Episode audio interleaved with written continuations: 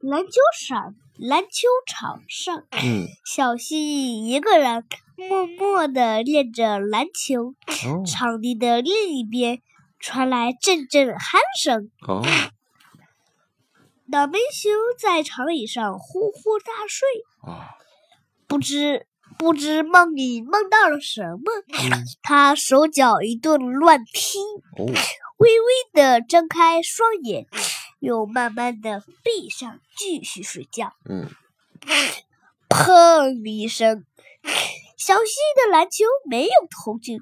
没有投中，反而是在篮筐反弹了一下，打在倒霉熊身上。啊，倒霉熊从长椅上掉了下来， 看到脚边的篮球，十分生气，哎呦，对一，脚把篮球踢飞。嗯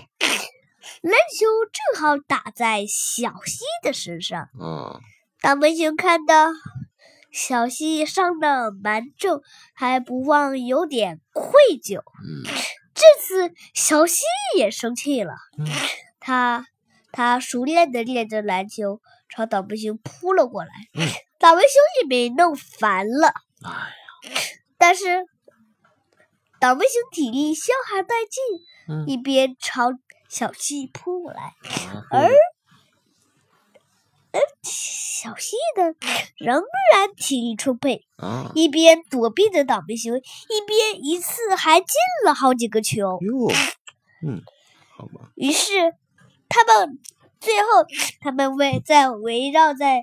投球的球杆嗯，球杆旁边转了好几圈儿。哦，最后，小七弹跑到了倒霉熊头上头上，然后上篮，最后投球。哎，然后不还不忘在篮球篮篮球上面甩个帅。哈哈哈，